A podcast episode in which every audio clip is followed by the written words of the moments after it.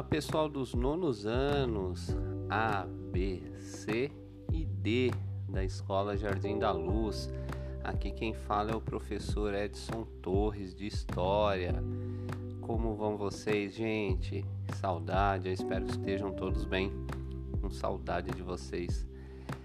Então vamos lá para mais uma aula de história. É, hoje, quarta-feira, tivemos aula de história pelo Centro de Mídias de São Paulo. Né? E aí também estou é, postando essa atividade, essa aula atividade para vocês. E vocês devem ter percebido que essa aula é um pouquinho diferente, né? Porque é em formato de podcast, né? Que diferente, né? Vocês talvez ainda não tenham tido aula aqui na escola nesse formato, né? Então espero que vocês gostem. Foi uma aula aí pensada com todo carinho, tá? É, gente, para essa aula vocês irão precisar da apostila, né? Aquela é, apostila que nós já vínhamos usando aí, o currículo em ação, volume 1, tá? Nós já é, vínhamos usando. Eu acredito que muitos de vocês já tenham esse caderno do aluno. Quem não tiver, pode retirar na escola, tá? É o Currículo em Ação Volume 1. Vamos usar o volume 2 também, mas ainda temos algumas coisas para resolver no volume 1, tá bom? Então vocês vão pegar lá a apostila Currículo em Ação de vocês, volume 1, e vão abrir aqui na página 232, tá?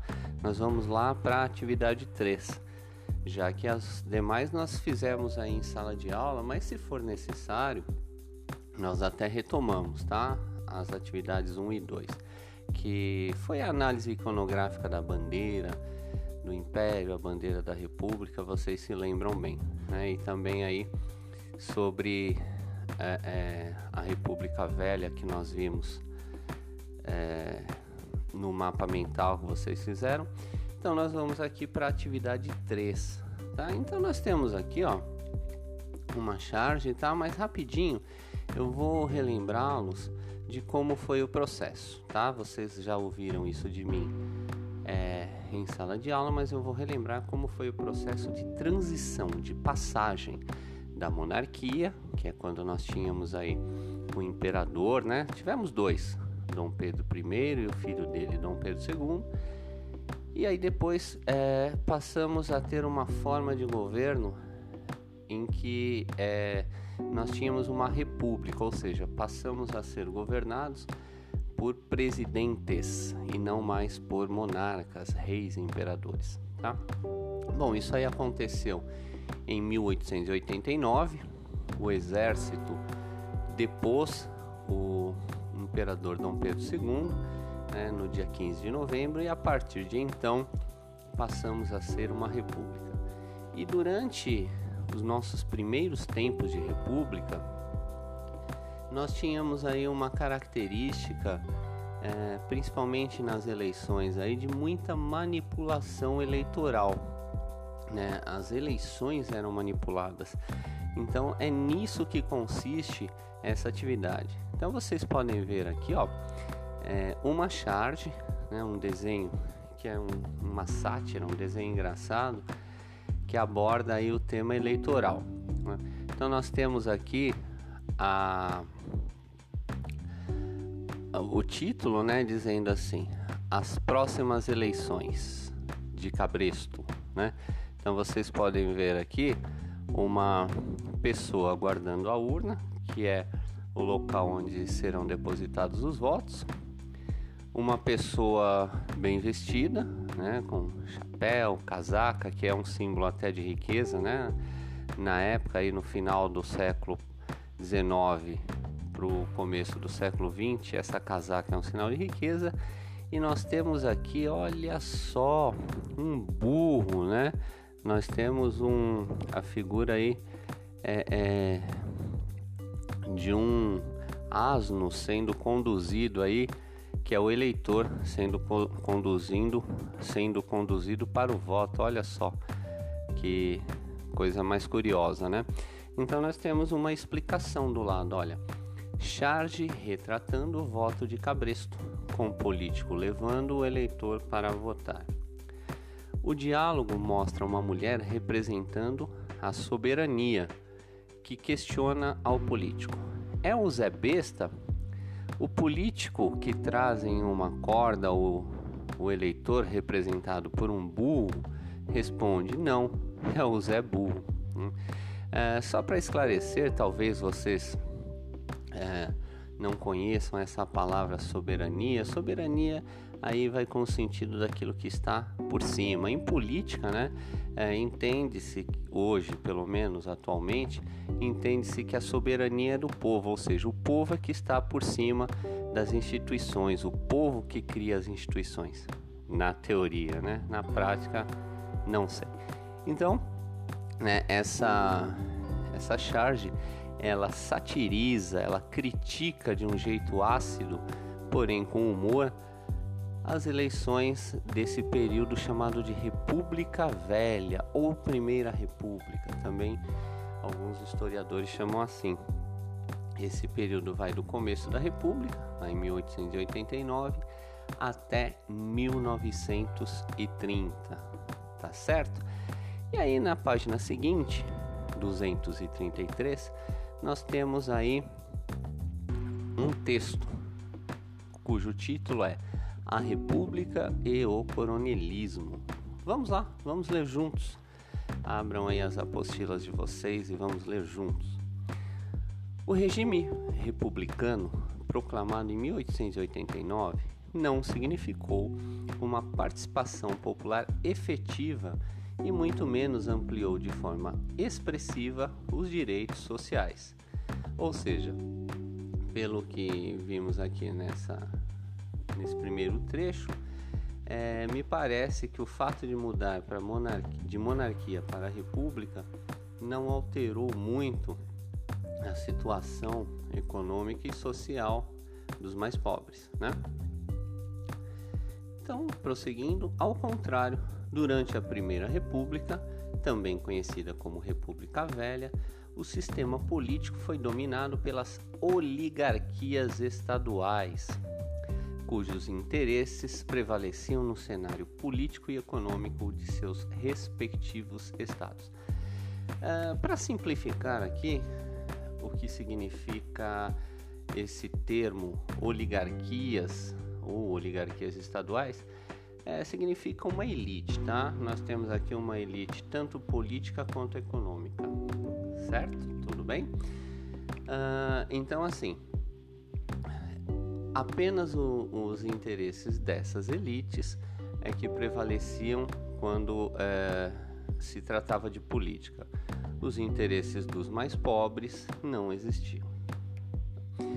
Na Constituição de 1891, ou seja, quando o Brasil deixa de ser uma monarquia e passa a ser uma república, precisamos aí alterar as nossas leis. Deixamos de lado a Constituição, o conjunto de leis da monarquia e criamos um novo conjunto de leis. Tá? essa Constituição nova é inaugurada em 1891, né? mais ou menos aí dois anos após a mudança de monarquia para república. Então, na Constituição de 1891, apenas os homens maiores de 21 anos e alfabetizados votavam. O voto era restrito a uma pequena parte da população e, somado a isso, as fraudes sobre os resultados eleitorais eram constantes, como eu falei já, né? Como eu dei um spoilerzinho.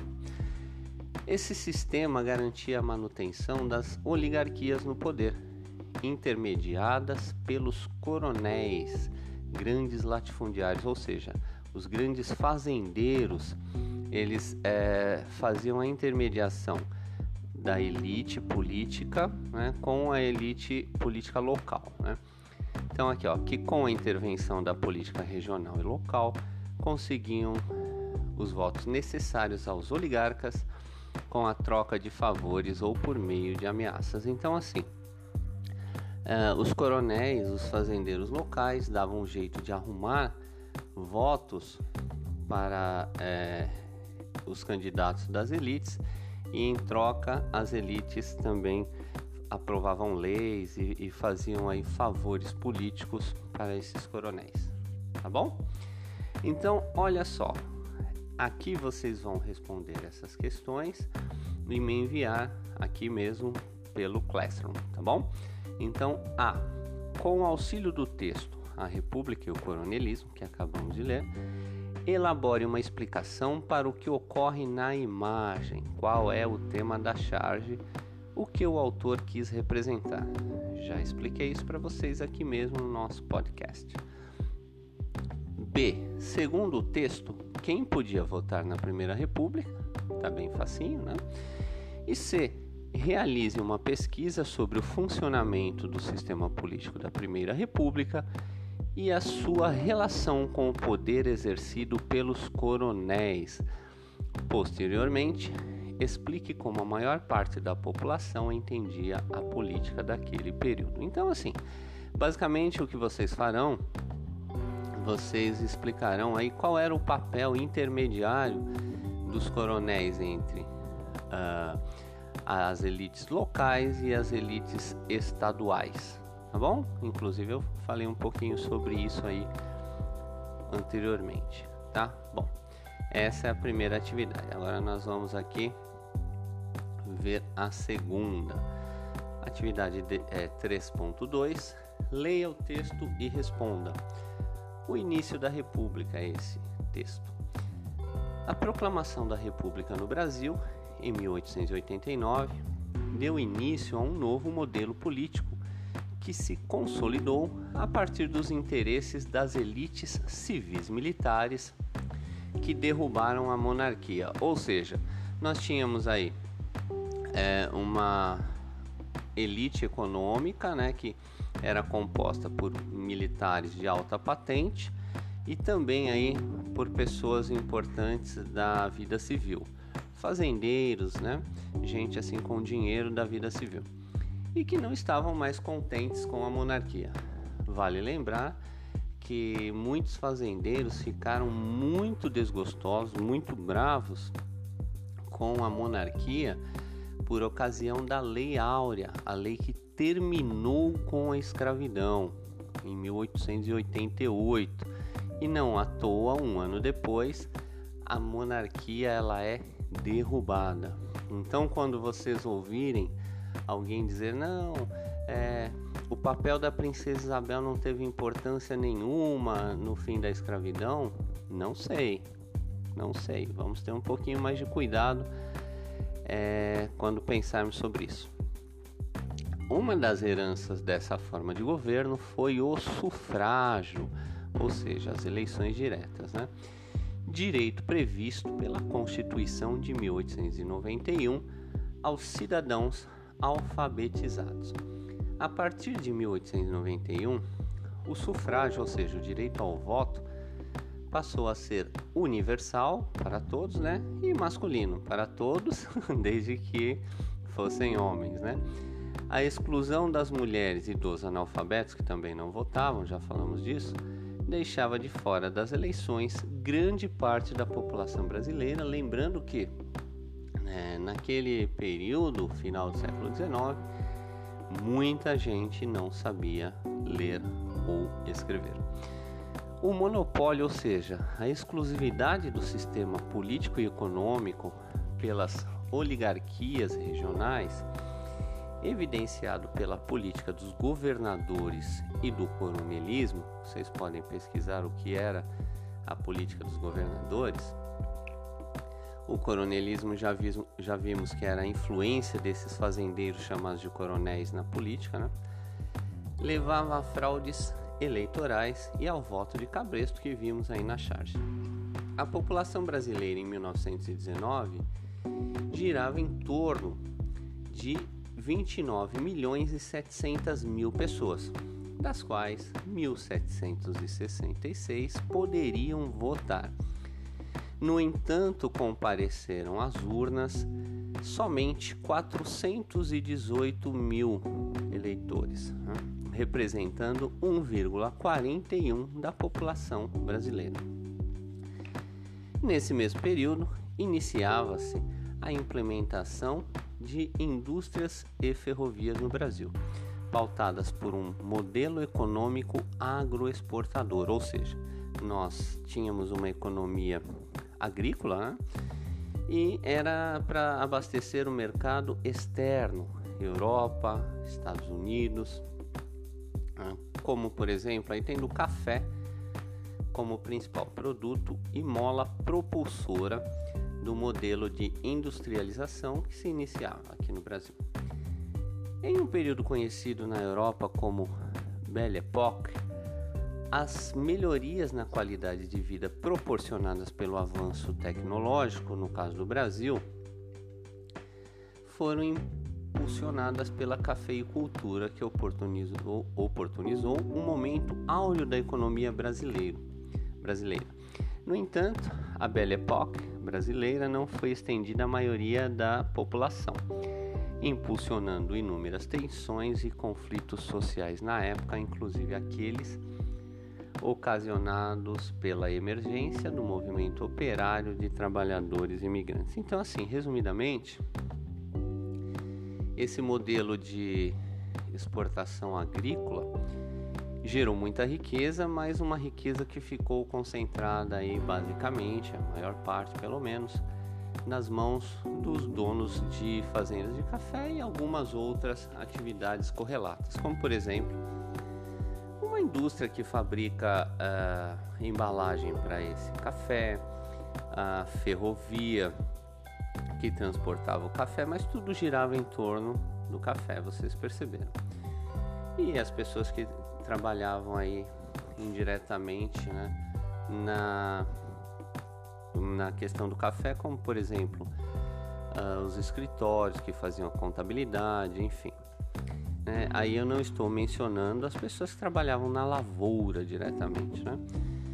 Bom, como eu disse, muita riqueza foi gerada, mas não essa riqueza ela não se distribuiu é, principalmente aí entre as pessoas que trabalhavam de uma forma mais pesada. Isso gerou muita desigualdade. E aí, nessa época, nós recebíamos muitos trabalhadores europeus e trabalhadores de países como Espanha e Itália começaram aí a criar sindicatos, né, entidades que representavam os trabalhadores e começaram a fazer greves. Então nós podemos perceber claramente aí que essa desigualdade econômica e também social gerou tensões e conflitos na época. As greves eram bem combatidas pela polícia. Bom, então, atividade 2. A. De acordo com o texto, o novo modelo político no início da República no Brasil era interesse de quem? Explique. B. Segundo o texto, qual era o modelo econômico no qual o Brasil estava pautado? Explique-o. C. Pesquise o significado de Belle Époque. Uh, a partir das orientações do professor e do seu entendimento do texto, explique o que foi a chamada Belle Époque brasileira. Eu falei sobre isso, né? A partir da leitura do texto, das orientações do professor e do que você já estudou, elabore um mapa mental em seu caderno. Veja exemplos nos links abaixo, relacionando as eleições da Primeira República à organização política do período.